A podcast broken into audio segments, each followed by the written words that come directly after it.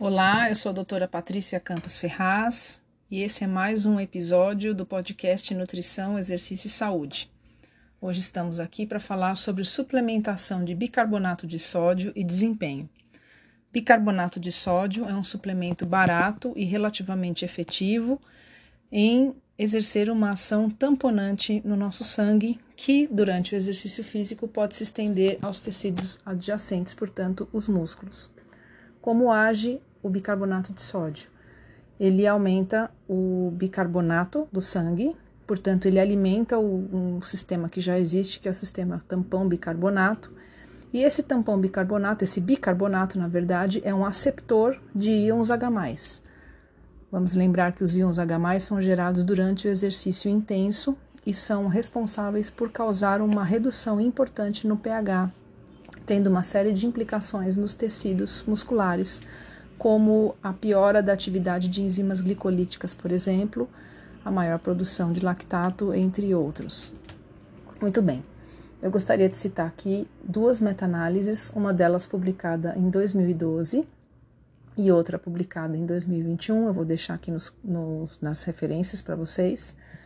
A primeira meta-análise de 2012 avaliou 40 artigos Desses 40 artigos, o bicarbonato, a suplementação de bicarbonato de sódio teve efeitos positivos na performance em 38% deles. Dos artigos analisados, é, foi mostrado que o bicarbonato aumentou, melhorou o desempenho nas atividades envolvendo velocidade, é, resistência muscular, parâmetros como tempo de exaustão e trabalho realizado e ele funcionava melhor em indivíduos menos treinados do que em indivíduos mais treinados. Uh, o tamanho do efeito mostrado nessa revisão, nessa meta-análise de 2012, foi relativamente pequeno, porém foi maior nessas condições que eu falei. É, já em 2021 foi feita uma outra meta-análise mostrando a diferença de ação do bicarbonato em esportes anaeróbios e esportes aeróbios. E, obviamente, os esportes anaeróbios foram aqueles onde o bicarbonato de sódio mostrou uma certa melhora na redução de pH. E, e isso pode ser bastante interessante para atletas de elite, por exemplo. Então, o efeito não é muito grande, mas ele pode ser interessante naqueles indivíduos que precisam de a, performance pode ser alterada, né? Uma posição pode ser ganha uh, se você vencer ali por poucos é, segundos ou milésimos de segundos. De qualquer maneira, é, é um suplemento que se torna muito popular porque ele é fácil de obter e tem um custo bastante baixo. A dosagem que se toma é de 0,2 a 0,4 gramas por quilo de peso de 60 a 120 minutos antes do evento uh, esportivo que a gente quer melhorar a performance.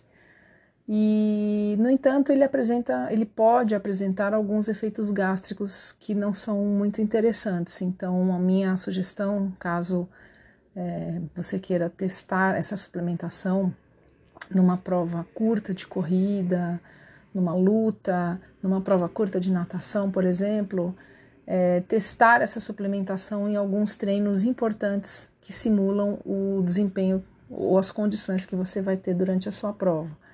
E veja como você se sai, porque não é todo mundo que tolera bem esse tipo de suplementação.